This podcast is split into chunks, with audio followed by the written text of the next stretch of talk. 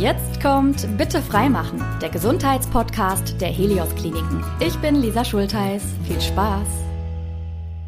Kein Leben ohne Leber. So einfach ist es. Es ist nämlich ein Organ, auf das wir nicht verzichten können. Und damit herzlich willkommen zur heutigen Folge, bei der es mir, ich glaube, schon schwer fallen wird, mich kurz zu fassen, weil ich einfach so viel wissen möchte. Auch dafür habe ich mir einen Experten eingeladen, und zwar den Leiter des Leberzentrums am Helios Klinikum Niederberg in Fellbad. Und deshalb schön, dass Sie dieser Einladung auch gefolgt sind, Professor Dr. Guido Gerken. Hallo. Hallo und guten Tag. Warum ist es denn so wichtig, über die Leber zu sprechen? Nun, die Leber ist eigentlich das wichtigste, das größte und das bedeutendste Organ im menschlichen Organismus. Das liegt an ihren vielfältigen Aufgaben die die Leber zu bewältigen hat. Und das ist im Grunde genommen eine sehr große Aufgabe und deshalb müssen wir im Einzelnen darüber sprechen, welche Tätigkeit und welche Funktion denn die Leber eigentlich hat. Mhm. Professor Gerken, wann ist Ihnen denn das letzte Mal eine Laus über die Leber gelaufen? Ja, in der Tat, das ist eine große, eine große Frage. Denn warum ist es eine große Frage? Weil ja viele, viele Leberkrankheiten einfach unterschätzt werden. Ja? Die Leberkrankheiten stellen quasi eine der größten Gesundheitsprobleme in unserer Welt dar und sie gehören zu den häufigsten Erkrankungen, die auch schwere Erkrankungen auslösen. Und deshalb denke ich mal, muss man sich mit der Leber auseinandersetzen. Und gerade in Deutschland können wir davon ausgehen, dass wir bestimmt etwa drei bis fünf Millionen von Menschen haben, die unbewusst an einer chronischen Lebererkrankung leiden, ohne eine große Symptomatik zu haben. Und das ist das Besondere an der Leber. Ja. Sie ist eher ein stilles Organ, ein ruhiges Organ. Es ist eine unterschätzte Volkskrankheit. Und deshalb müssen wir uns auch intensiv einmal damit auseinandersetzen. Wie können wir sie besser erkennen? Wie können wir sie schneller erkennen? Wie können wir gezielter dann behandeln? Mm, das heißt schon, dass Sie sagen, die Leber ist unterrepräsentiert und wir müssen uns da mehr aufklären lassen. Ja, wir müssen uns mehr aufklären lassen, das ist richtig. Die Leber, ich würde bei dem Begriff unterschätzt bleiben. Ja? Mhm. Denn äh, sie ist ja da, die Leberkrankheit. Ja? Sie ist ja schon vorhanden. Und wenn Sie jetzt selbst mal in sich hineinhorchen und sagen, ja, habe ich denn schon mal Lebersymptome gehabt? Dann würde ich Sie mal fragen, was denken Sie denn ist eigentlich das häufigste Symptom einer Leberkrankheit? Weiß ich so nicht, aber deswegen sitzen Sie mir zum Glück gegenüber. Ja, das häufige ist zum Beispiel Müdigkeit, mhm. Abgeschlagenheit und Leistungsschwäche. Ja, mhm. wer hat das nicht? Ja. Jeden Morgen, wenn ich aufstehe, denke ich, na, ich könnte auch liegen bleiben. Aber deshalb bin ich ja noch nicht leberkrank. Das Aber woher weiß ich es denn dann? Wie, wie kann ich dann so genau unterscheiden? Ja, dann kommt noch was anderes dazu. Dann muss man auch den Blick eröffnen auf den Patienten und dann schaut man sich den Patienten an. Also wenn dann in eine, in eine Praxis oder in einer Sprechstunde am Leberzentrum ein Patient kommt und sagt, ja, ich bin so kaputt und bin müde und weiß gar nicht, was los ist mit mir, dann kommt der klinische Blick zustande. Mhm. Ja? Und dann sehe ich nämlich, dass zum Beispiel der Patient gelbe Augen hat. Ja? Oder ich sehe, dass er rote Punkte im Ausschnitt hat. Mhm. Oder dass er eine sehr dicke und rote Hand hat. Ja? Also rote Punkte im Ausschnitt wie ein Ausschlag sozusagen. Ja, so mhm. wie ein Ausschlag, so punktförmige mhm. Stiche, punktförmige, flohstichartige Veränderungen. Okay. Ja? Und das ist ein Hinweis zum Beispiel auf gestörte Architektur und mhm. gestörte Durchblutung der Leber. Mhm. Und da muss man der Sache dann nachgehen. Aber da könnte man ja jetzt sagen, dass die Diagnostik dann einfach ist, oder? Also wenn Sie jetzt, Sie konnten jetzt direkt drei Sachen so explizit benennen, dann weiß man auch schon direkt, okay, da gibt es einfach Schwierigkeiten im Zusammenhang mit dem Organ. Ja, Sie haben völlig recht. Wann ist etwas einfach, wenn man es beherrscht? Ja? Mhm. Wenn man viel Erfahrung hat, über viele Jahre Patienten gesehen hat auf seinem Krankheitsgebiet, dann ist der klinische Blick, wie ich das geäußert habe, sagen wir, schon maßgeblich äh, für die, für die Einschätzung der Situation. Und äh, das ist natürlich für den, der viel Erfahrung hat, dann, wie gesagt, einfach das zu erkennen.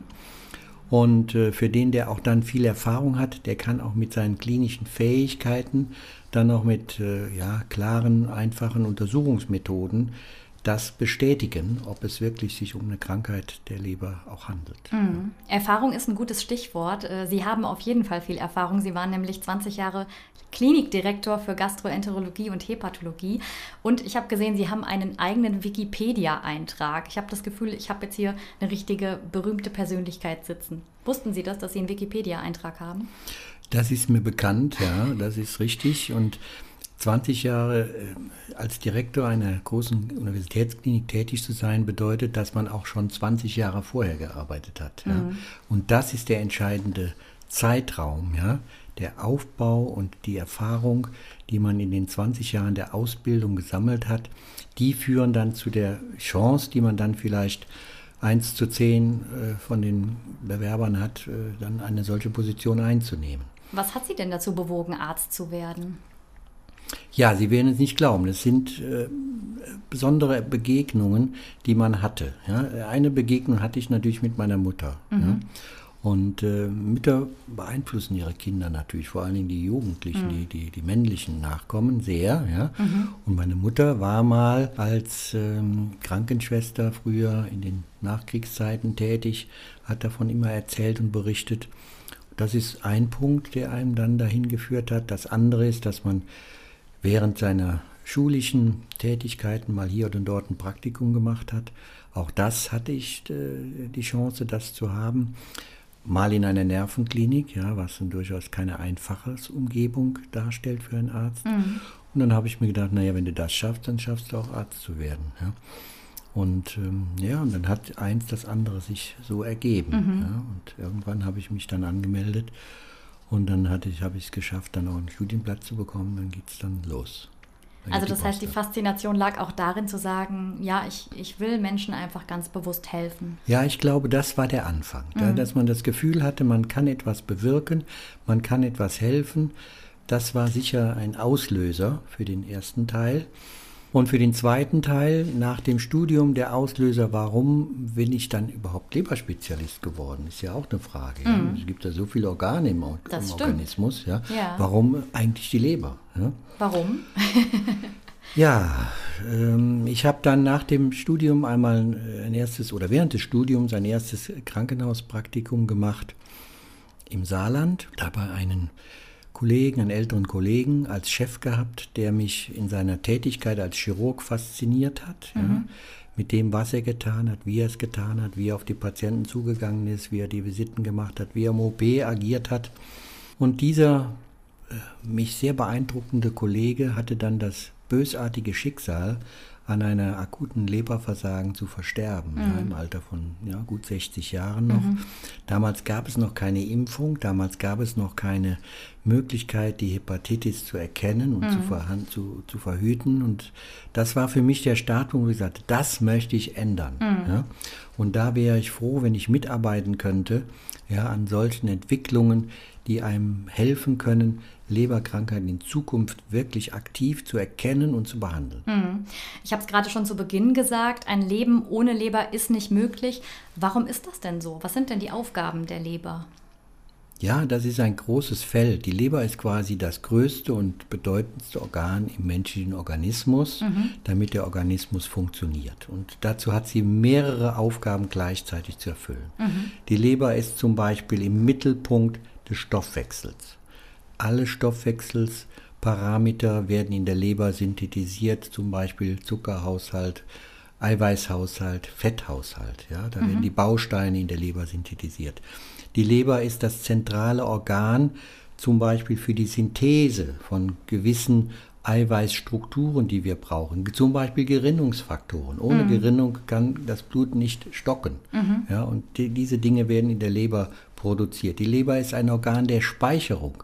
Alles, was wir in den Körper ein, ein, einführen, aufnehmen, ja, wird über die Leber verarbeitet. Mhm. Ja, und ich sage immer, die Leber ist quasi der Mülleimer des Organismus. Alles kommt da rein, okay. dann wird es zerhackt und zerkleinert wie in der Waschmaschine. Ja, mhm. Und am Ende wird es dann entsorgt. Ja, das klingt nach einem guten Stück Arbeit für die Leber. Ja, eine absolut äh, heroische Tätigkeit, die die mhm. Leber so leisten muss mhm. in ihrer Tätigkeit. Und insofern ist es ein faszinierendes Organ.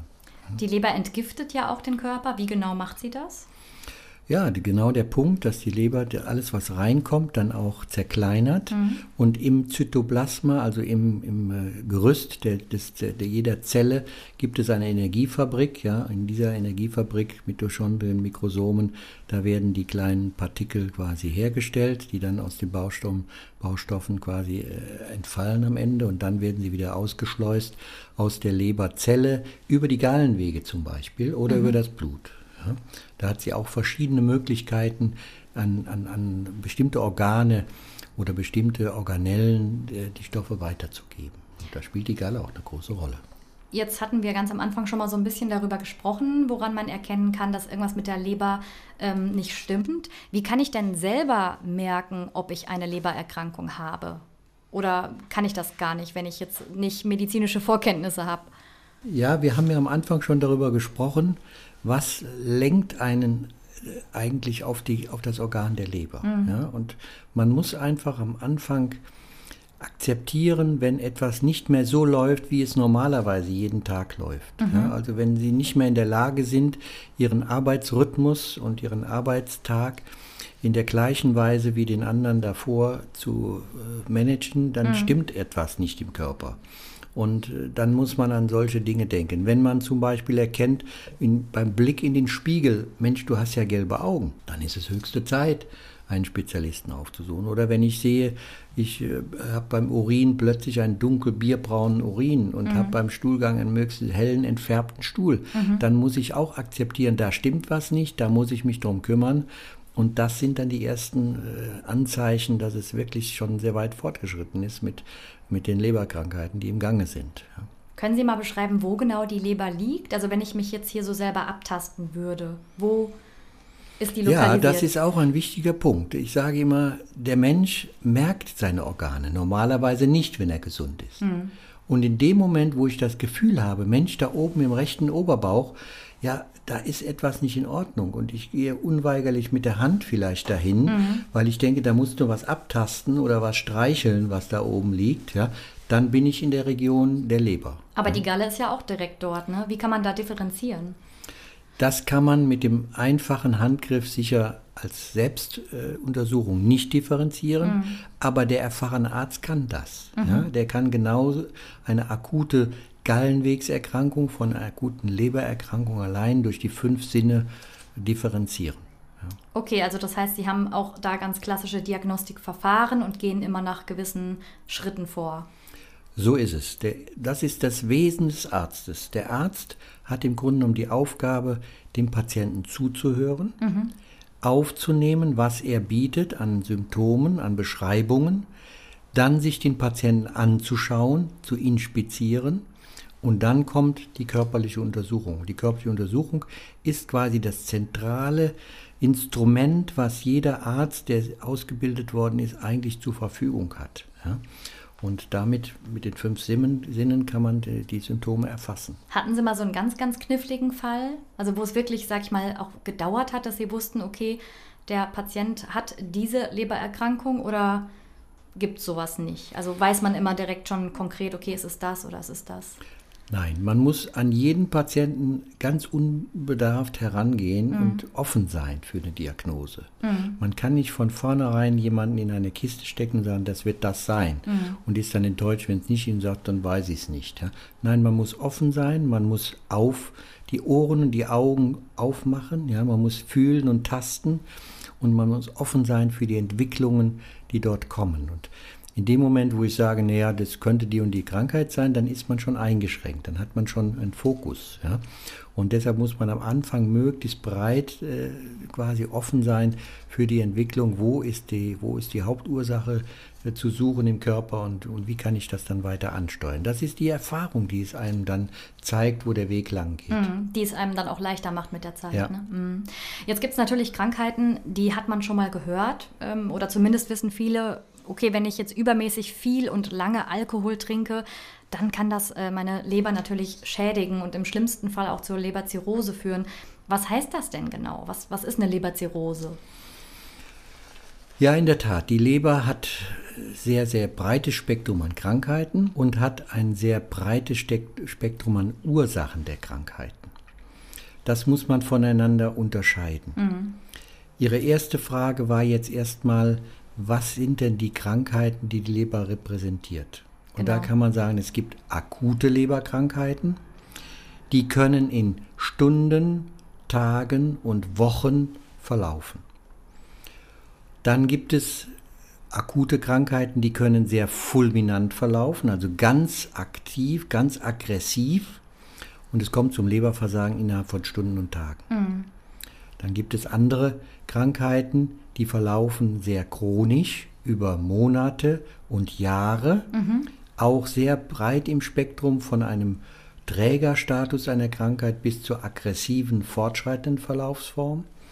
Und dann so nach 20, 30 Jahren, wenn eine Krankheit ungestoppt läuft, dann entwickelt sich eine sogenannte Zirrhose. Mhm. Das ist ein bindegewebiger Umbau der Leber mit einer völligen Zerstörung der normalen Architektur der Leber. Dann habe ich nur noch ein bindegewebiges Organ. Man kann das in der Praxis so sagen, eine normale Leber hat eine Struktur wie zum Beispiel ein, äh, ein Pudding. Mhm. Ja? Mhm.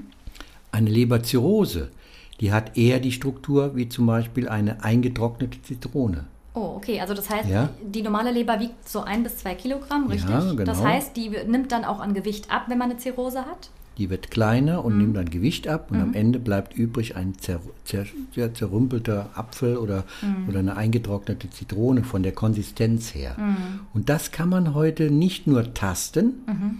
sondern das kann man heute sogar durch moderne Techniken umsetzen mhm. in eine reproduzierbare, quantifizierbare äh, quasi ein Einblick in diese Architekturstörung, in diese Verlust der Elastizität. Wie lässt sich denn Fibroscan. Mhm.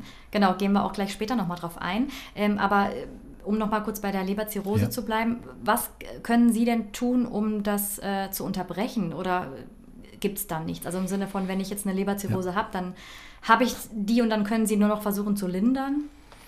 Ja, die Leberzirrhose ist das Endstadium jeder chronischen Lebererkrankung. Mhm. Wie gesagt, entsteht über Jahrzehnte. Und jetzt muss ich natürlich daran gehen und differenzieren, wodurch ist diese Leberzirrhose entstanden. Mhm. Und da gibt es ein breites Spektrum an Ursachen. Eben erwähnt habe ich schon aus meiner Erfahrung heraus am Anfang, dass ich jemand gesehen habe mit einer Virushepatitis, eine virale Hepatitis, ein Virus, kann hepatotrop sein, ja, kann speziell nur die Leber zerstören. Mhm. Da gibt es ein Alphabet von Viren von A bis E. Ja, die können alle im Grunde genommen zu einer chronischen oder akuten Lebererkrankung führen. Und die muss ich dann in dem Falle erkennen, diagnostizieren durch Marker, durch virale Marker, die wir in den letzten Jahren und Jahrzehnten erarbeitet und, und äh, wissenschaftlich erforscht haben, mhm. sodass ich heute eine Virushepatitis zu 100 Prozent quasi erkennen kann und zu fast 100 Prozent auch, auch ausheilen kann. Ja? Nehmen Sie das Beispiel Hepatitis A. Hepatitis A ist eine akute äh, Virushepatitis, die spontan akut verläuft, aber dann spontan auch ausheilt. Mhm. Da brauche ich mich nicht mehr drum zu kümmern. Das ist dann im 99,9 Prozent der Fälle erledigt. Die Hepatitis B Demgegenüber ist eine chronische Viruserkrankung, die immer noch bedeutendste chronische Virushepatitis weltweit mit 300 bis 500 Millionen Trägern, die weltweit dieses Virus tragen. Und diese muss ich erkennen, damit ich sie dann stoppen kann durch eine direkte, gezielte Behandlung. Und wir haben heute Behandlung gegen Hepatitis B. Mhm. wir können mit dieser Behandlung der antiviralen Therapie die Hepatitis B stoppen anhalten in der Progression mhm. und in manchen Fällen auch die Aktivität wieder rausholen. Das ist natürlich eine Zirrhose, ist eine Zirrhose, aber ich kann ja. trotzdem die Aktivität stoppen und damit dem Patienten das Überleben dann ermöglichen. Ja, man kann mit einer Leberzirrhose leben, man muss nur die Krankheitsaktivität stoppen. Mhm. Hepatitis C, der Meilenstein der Therapie der letzten drei, vier Jahre. Mhm. Ja. Vor 20 Jahren kannte man sie nicht, dann kam plötzlich das Hepatitis C-Virus durch die modernen molekularen Methoden. Dann hat man antivirale Medikamente entwickelt. Da war Deutschland ganz führend in der Forschung, damals vor zehn Jahren etwa. Und mittlerweile kann man zu 99 Prozent diese Hepatitis C heilen. Mhm. Da kann ich sagen, wirklich heilen, weil das Virus aus, dem, aus der Zelle eliminiert ist. Ja? Ich würde gerne nochmal zur Hepatitis B zurück. Ist das dann die Hauptursache auch, äh, ähm, dass es zu einer Zirrhose kommt oder kann man das so nicht sagen? Ja, ich habe ja schon die Zahl erwähnt. 300 bis 500 Millionen Träger weltweit für die Hepatitis B. Das mhm. ist eine der wesentlichen Ursachen für eine Viruserkrankung gewesen. In Asien ist es die, eine der häufigsten Formen äh, ja, für, den, für die Todesursache, mhm. dass ein Leberversagen aufgrund einer Hepatitis B eingetreten ist. Und wir sind jetzt im Moment gerade in einem sogenannten Wechsel ja, in einem Paradigmenwechsel. Bisher war es die Hepatitis B und die Hepatitis C, die viralen Erkrankungen, die die häufigsten dargestellt haben weltweit. Mhm. Aber jetzt aktuell kommt eine andere Krankheitsentität in den Mittelpunkt, nämlich die Fettleber. Mhm. Und da sind wir bei einer anderen Ursache. Mhm. Die Fettleber ist quasi heute das größte Gesundheitsproblem, was sich in diesen Tagen und in den folgenden Jahren entwickeln wird und die uns noch viele Jahre beschäftigen wird um sie zu erkennen, zu stoppen und zu behandeln. Und die stellt heute quasi die häufigste Form der Ursache für eine Leberzirrhose dar. Da ist es auch sehr tückisch, weil am Anfang äh, hat man, glaube ich, noch nicht so viele Beschwerden ne? und später aber dann echt gravierende Folgen im Zusammenhang mit der Fettleber. Hm. Ganz, ganz so, wie Sie das sagen. Am Anfang steht eigentlich kein spezifisches Syndrom, Symptom mhm. ja, aber dann irgendwann, wenn die chronische Krankheit zugenommen hat, durch die Fettlebererkrankung eine Fettleberhepatitis entstanden ist mhm. oder eine Fettleberzirrhose entstanden ist, dann kommen die klassischen Symptome der Zirrhose, gelbe Augen, dunkler Urin, heller Stuhl, dicke Leber, Schmerzen im Bauch und Unwohlsein, äh, Leistungsknick und all diese Dinge, die eine Leberkrankheit repräsentieren. Ja. Kann ich bei der Fettleber sagen, boah, ich habe einfach zu ungesund und zu fett gegessen und das ist der Grund? Ja, das Wort Fettleber ist auch nicht so äh, einfach zu verstehen. Was heißt Fettleber? Es heißt zumindest, dass die Leberzelle die Fettpartikel aus, dem Zell, aus der Zelle, aus dem Zellzyklus nicht los wird. Die speichern sich dann in der Zelle. Mhm. Warum ist die Frage? Und da gibt es mehrere Ursachen. Eine der Hauptursachen, haben Sie eben auch schon mal erwähnt, ist der Alkohol. Mhm. Selbstverständlich. Alkohol ist ein Feind der Leber. Mhm. Und wenn dieser Feind die Leber überschüttet, dann wird irgendwann die Leber aussteigen, ja, und dann wird die Leber versagen. Aber ja, wegen der Inhaltsstoffe, also schädigt Alkohol wegen der Inhaltsstoffe die Leber? Alkohol ist deshalb schädlich, weil es das Alkoholmolekül ist, was in der Leber abgebaut wird. Und wenn ich jetzt die Leberzelle überfordere durch zu viel Alkohol, dann versagt sie. Mhm. Ja, und dann kommt es zur Leberschädigung. Mhm. Ich kann natürlich jetzt allein durch Alkohol die Leber zum Absturz bringen. Mhm. Ja, Quartalsäufer oder fester täglicher Säufer oder mhm. wie auch immer. Also wenn ich, wenn ich regelmäßig zu viel Alkohol trinke über mhm. viele Jahre, dann ist allein der Alkohol die Ursache für das Versagen der Leberzelle und die, die Synthese einschränken. Ich kann aber auch mit etwas Alkohol und einem Kofaktor die Leber zum Absturz bringen. Zum mhm. Beispiel Kofaktor durch äh, genetische Faktoren, ja, dass ich eine Suspektilität habe, eine Sensitivität habe, eine Leber, eine Fettleber zu entwickeln. Mhm. Oder durch Medikamente, die lebertoxisch sind, in Verbindung mit. Weil mit, eventuell meine Eltern das schon hatten. Zum Beispiel, mhm. ja, oder durch Medikamente, die die Leber prinzipiell schädigen können, wie zum Beispiel Antibiotika ja, mhm. oder Schmerzmittel über, in Übermaß. Ja, oder durch andere Kofaktoren, durch Viruserkrankungen, die zusammen mit Alkohol wirken. Und das ist ein ganz fataler Mechanismus. Ja, eine eben erwähnte Hepatitis B oder C, die vielleicht 30 Jahre braucht, um die Zirrhose zu entwickeln, die braucht nur 10 Jahre, wenn ich gleichzeitig jeden Tag einen Liter äh, Alkohol konsumiere. Mhm. Ja? Das heißt, ich beschleunige durch den Alkoholabbau, der zusätzlich äh, bewerkstelligt werden muss, die Leberzellschädigung. Mhm. Ja. Und das ist dann ein äh, quasi ein, ein multipler Mechanismus, das Sie, Leber zu schädigen. Sie haben das eben schon mal so ein bisschen beleuchtet. Ich würde aber gerne nochmal darauf zurückkommen, weil ich, den, weil ich das so spannend finde an der Stelle. Sind das immer verschiedene Krankheitsstadien, die ablaufen? Also habe ich immer erst eine Fettleber, dann irgendwann eine Zirrhose und dann Krebs? Oder kann das auch alles unabhängig voneinander existieren? Ja, das ist eine fantastische, wichtige wissenschaftliche Frage, die Sie stellen. Ja? Es gibt im, in der Medizin gibt es eigentlich alles. Es gibt was Häufiges ist und es gibt was Seltenes ist. Sie können durch einen akuten Angriff auf der Leber akut zu einem Leberversagen kommen innerhalb von drei, vier Tagen. Mhm. Ja? Mhm. Wenn nur das schädigende Agens in einer aggressiven Form auf die Leber ein, ein, einwirkt. Mhm. Das heißt, Sie können durch ein Komasaufen ja, die Leber komplett zum Absturz bringen. Und wenn Sie gleichzeitig noch Drogen nehmen, Ecstasy oder sonst was, dann ist das an einem Wochenende erledigt. Mm, ja? Das ist heftig, muss ich das sagen. Das ist heftig, ja. ja. Und äh, es gibt aber auch den, das Gegenteil, dass man über Jahre immer mal wieder hier und dort eine Störung hat. Und dann entwickelt sich das meistens über einen längeren Prozess. Mhm. Erstmal eine Fettleber, das stört einen noch nicht. Ja, dann macht man weiter in seinem Lebensrhythmus. Und dann ist es nachher ein Fetthepatitis. Äh, auch da ist man noch, kommt man noch mit zurecht, man kann sich darauf einrichten, man ist nicht mehr so jung, man ist nicht mehr so leistungsfähig, ja, man braucht nicht mehr so viel arbeiten, weil das machen die Maschinen, die Roboter, ja, man merkt das dann eigentlich gar nicht, mhm. ja. Hm. Und am Ende steht die Zirrhose, ja, das ist dann ein kontinuierlicher Krankheitsprozess. Also das geht, das ist natürlich der häufigere Fall. Ja. ja. Und äh, das Akut ist eher seltener, aber umso dramatischer. Mhm. Ja.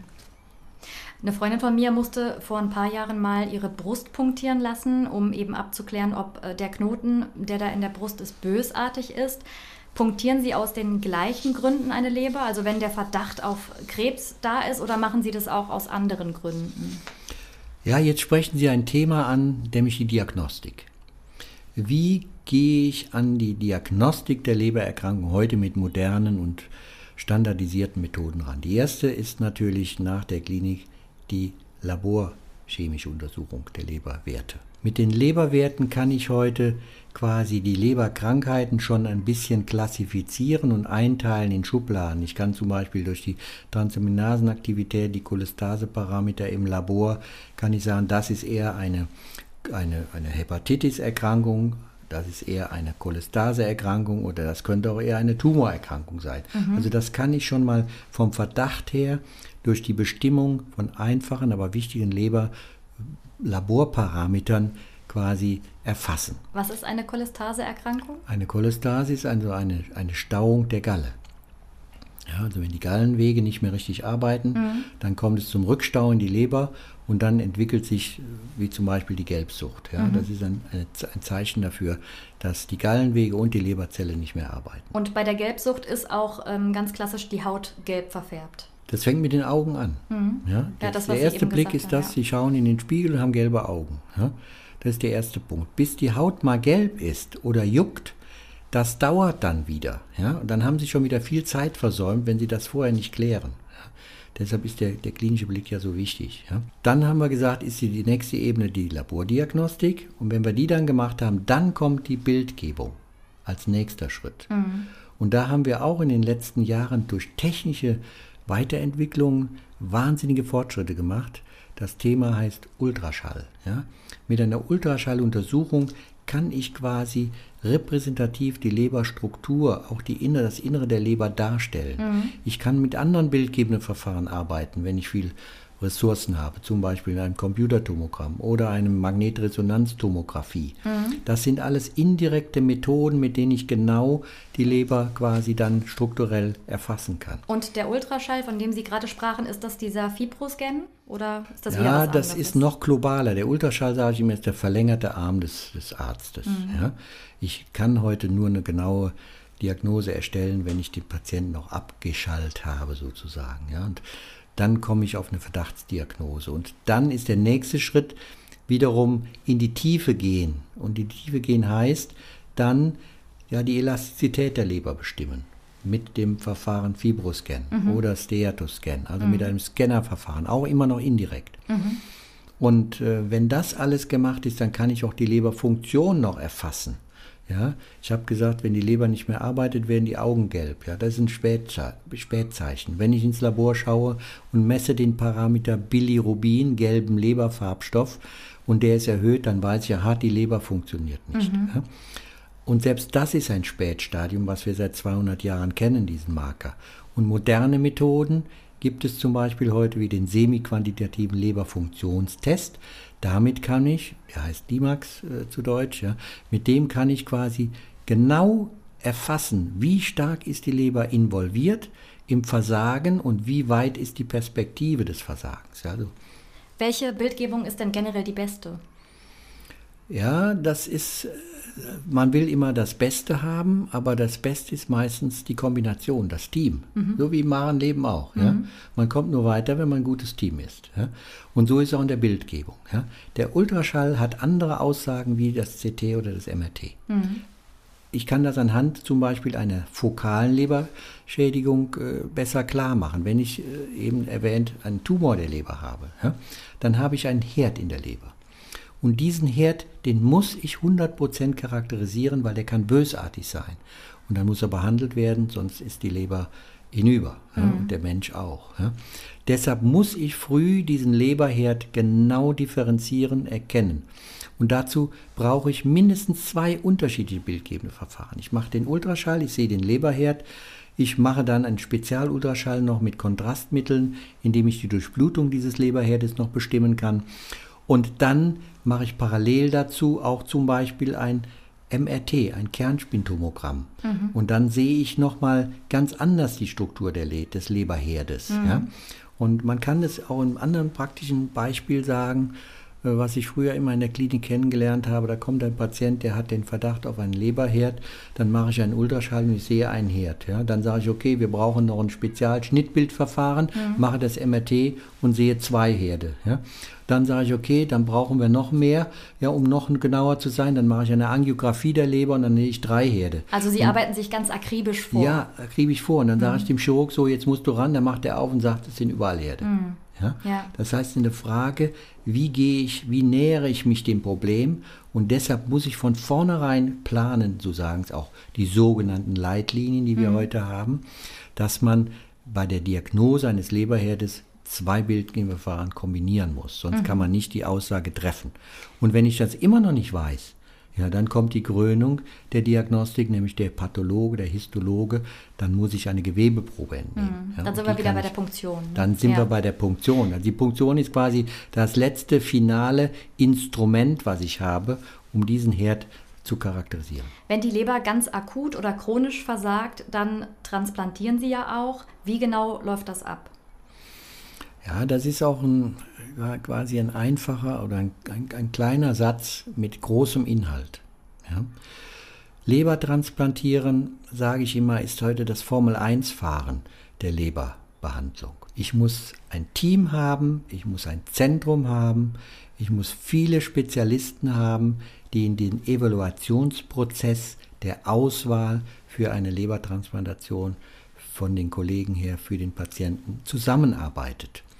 Und wenn ich das alles habe, ich bin ein sogenanntes Lebertransplantationszentrum, mhm. dann habe ich dieses Panel an Teams vorhanden und dann kann ich den Patienten evaluieren, wie es heißt. Ich kann ihn durchdiagnostizieren und komme dann am Ende zu der Entscheidung, das ist eine Situation, die wir transplantieren können, ja oder nein. Mhm. Und da ist es auch natürlich klar, was ist die Ursache dann?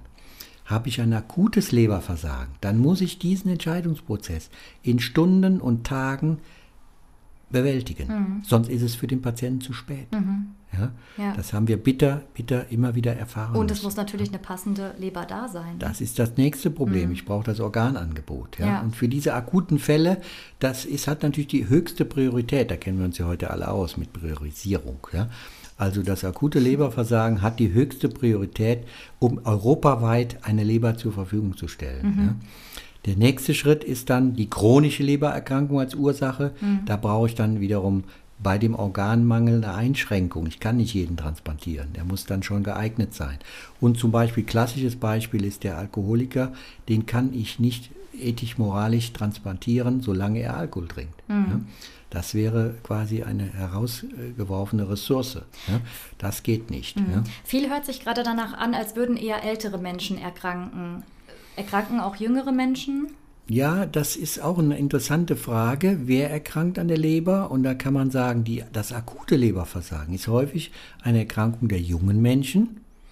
Akute Intoxikation, Pilze zum Beispiel, beim Sammeln mhm. ja, oder Alkohol oder Ecstasy oder was auch immer. Mhm. Das kann dann akut äh, äh, eintreten für mhm. den Patienten. Also wenn ich was Giftiges esse oder wenn ich Drogen zu mir nehme. Zum Beispiel, ja. Mhm. ja. ja. Das, die Pilzvergiftung ist ein Klassiker für ein akutes Leberversagen. Und äh, da muss man dann innerhalb von Tagen und Stunden noch äh, agieren, sonst geht es nicht. Ansonsten ist repräsentiert quasi die Leberkrankheit das, was, sie, was ich gesagt habe. Es ist ein Entwicklungsprozess über Jahre und Jahrzehnte. Und wenn ich ja, mit 20 äh, beginne, eine Leberkrankheit zu entwickeln, ja, nehmen wir mal an, aufgrund von Alkohol, dann ist, bin ich mit 50 dann krank an der Zirrhose. Oder ich habe eine genetische Erkrankung der Leber, was ja auch sein kann, mhm. eine sogenannte Autoimmunerkrankung der Leber, dann ist das meistens eine Erkrankung der jungen Leute und der jungen Menschen und die kann dann auch schon in wenigen Jahren zur Zirrhose führen. Da mhm. ist, ist kein alter Mensch. Ja. Oder ich habe ein Karzinom, einen Tumorpatienten, dann ist das ja meistens natürlich klar eine schon fortgeschrittene Leberkrankheit, weil der Tumor sich häufig in der Zirrhose erst entwickelt. 90 Prozent der Tumoren haben ihren Ursachen in der Zirrhose. Mhm. 10% oder 20% können auch einen Tumor entwickeln ohne Zirrhose. Da mhm. sind wir immer bei, wieder bei dem Thema Fettleber. Eine Fettleber, Hepatitis, eine Fettlebererkrankung kann auch in, eine, in ein Karzinom übergehen, mhm. ohne dass bereits eine Zirrhose da ist. Jetzt haben wir natürlich viel über Dinge gesprochen, die zu Krankheiten führen im Zusammenhang mit der Leber. Was ich total faszinierend finde, im Gegensatz zu vielen anderen Organen kann sich die Leber ja erholen. Ne? So ist es. Die Leber ist, hat ein sehr hohes Regenerationspotenzial. Und das darf man im Grunde genommen nicht vergessen bei der Leber, dass sie also ein faszinierendes Organ ist und auch mit einer Krankheit viele, viele Jahre leben kann, ohne dass es zum Versagen führt. Mhm. Ja. Und da gibt es endogene Mechanismen, die gegensteuern. Ja. Eine Gegenregulation gegen die Entzündung, dass die dass die Leber sozusagen quasi ihre eigene, äh, eigene Heilung wieder bevor, äh, äh, äh, quasi induziert. Ja?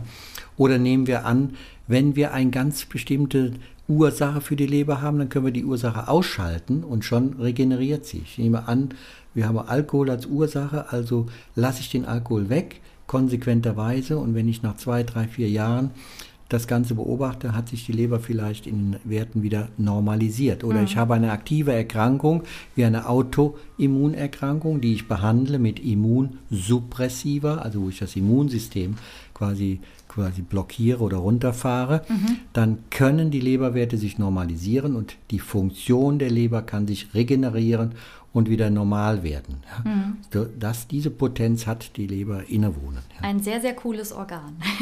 Eine schöne Frage habe ich mir für den Schluss aufgehoben. Äh, als Kaffeetrinkerin muss ich das wissen. Wieso ist Kaffee gut für die Leber? Ja, da sind wir auch beim Thema, was mir eigentlich immer sehr am Herzen liegt und was bisher immer zu wenig quasi äh, bearbeitet worden ist, nämlich wie verhindere ich oder wie gehe ich präventiv an Leberkrankheiten an. Was würden Sie denken, ist denn das Wichtigste, um die Leber zu schonen oder zu schützen? Naja, ich denke schon auch eine gesunde Ernährung, weil wenn Sie sagen, dass da alles landet und verarbeitet werden muss, dann ist, glaube ich, schon sehr wichtig, was ich da so zu mir nehme. Also Ernährung, mhm. gebe ich Ihnen recht. Ernährung ist ein wichtiger Punkt. Ich muss dann quasi in eine mediterrane Kostform übergehen der Kardiologe wird mich unterstützen dabei. Ja? Also das haben wir schon mal gemacht. Was mhm. gibt es noch für einen Faktor? Jetzt darf ich mal fragen. Ja, ja? Bewegung könnte ich mir vorstellen. Bewegung, fantastisch, super. Ja? Die Bewegung ist das Zweite neben der Ernährung, die die Leberkrankheit verbessern kann. Da gibt es wissenschaftliche Daten für, dass sie allein durch ein Bewegungsprogramm, Ausgleichstraining, mhm. quasi Fett aus der Leber eliminieren kann. Mhm. Man kann aus der Fetthepatitis eine normale Leber machen, wenn ich die Bewegung quasi anschalte, den mhm. Motor anschalte. Ja? Und das ist ja in diesen Zeiten auch quasi das Fatale, ja, dass wir im Grunde genommen gerade unter Corona-Bedingungen diesen wichtigen Bereich des Lebens, nämlich Bewegung, Bewegung und Sport, so, äh, so unwürdig behandeln. Mhm. Ja. Das ist ein Verbrechen meines Erachtens, was wir am Menschen begehen zurzeit, dass wir das nicht genügend berücksichtigen. Aber ich auch das, das wird uns böse, mhm. böse rüberkommen, wenn immer mehr Leberkrankheiten in der Richtung in Zukunft auftreten werden. was denken Sie sonst noch? Mm, gute Frage. Vielleicht die Psyche in irgendeiner Art und Weise? Ja, negative, negative Stressfaktoren können Leberkrankheiten induzieren. Umgekehrt, ausgeglichene, psychische, ausgeglichene Lage kann die Leber sehr, sehr gut stabilisieren. Die Leber ist ein sensibles Organ. Mhm. Ja? Und dann will ich Ihnen helfen, natürlich Vergiftungen von außen. Nikotin und Alkohol. Mhm. Ja? Alkohol ist ein No-Go für die Leber. Ja? Und da sage ich allerdings, Alkohol ist im Grunde genommen ja auch ein Lebenselixier. Ja, in manchen Situationen braucht man mal einen Tropfen am Abend. Ja? Mhm. Erquickend und labend, haben mhm. schon unsere Vorfahren gesagt. Mhm. Ja?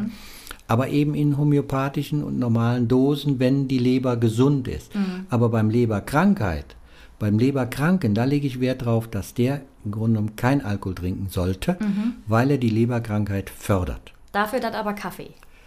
Dafür bin ich noch nicht beim Pro, sondern noch beim Contra, nämlich Nikotin. Mhm. Nikotin ist für mich genauso ein Lebenselixier, was ich nicht dem, dem Leberpatienten zumuten sollte, weil Nikotin im Grunde genommen alle Organe schädigen kann, auch die Leber. Auch das ist ein chemisches Toxin für die Leber. Ja. Und dann kommen wir natürlich zu den Pros. Ja. Da gebe ich Ihnen völlig recht, die Leber darf Kaffee. Ja. Kaffee ist für die Leber gut. Warum? Ja, das ist eine interessante und wissenschaftliche Frage. Wie kommt es denn dazu, dass äh, Kaffee so gut ist? Und zwar, Kaffee senkt die Fibrose. Ja?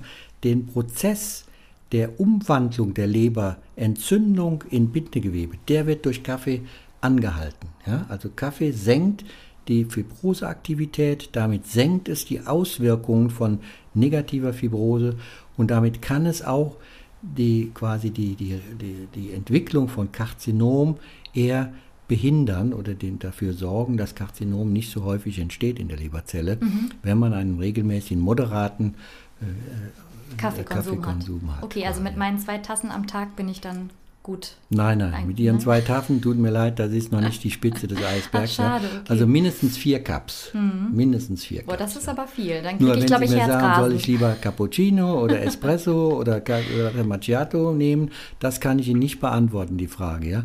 Aber ich könnte Ihnen sagen, machen Sie eine Studie mit und dann gucken wir mal, ob vier oder sechs oder acht Cups pro Tag besser sind. Ich bin Fan geworden von der Leber. Danke, dass Sie hier waren. Professor Dr. Guido Gerken, Leiter des Leberzentrums am Helios Klinikum Niederberg in Fellbad.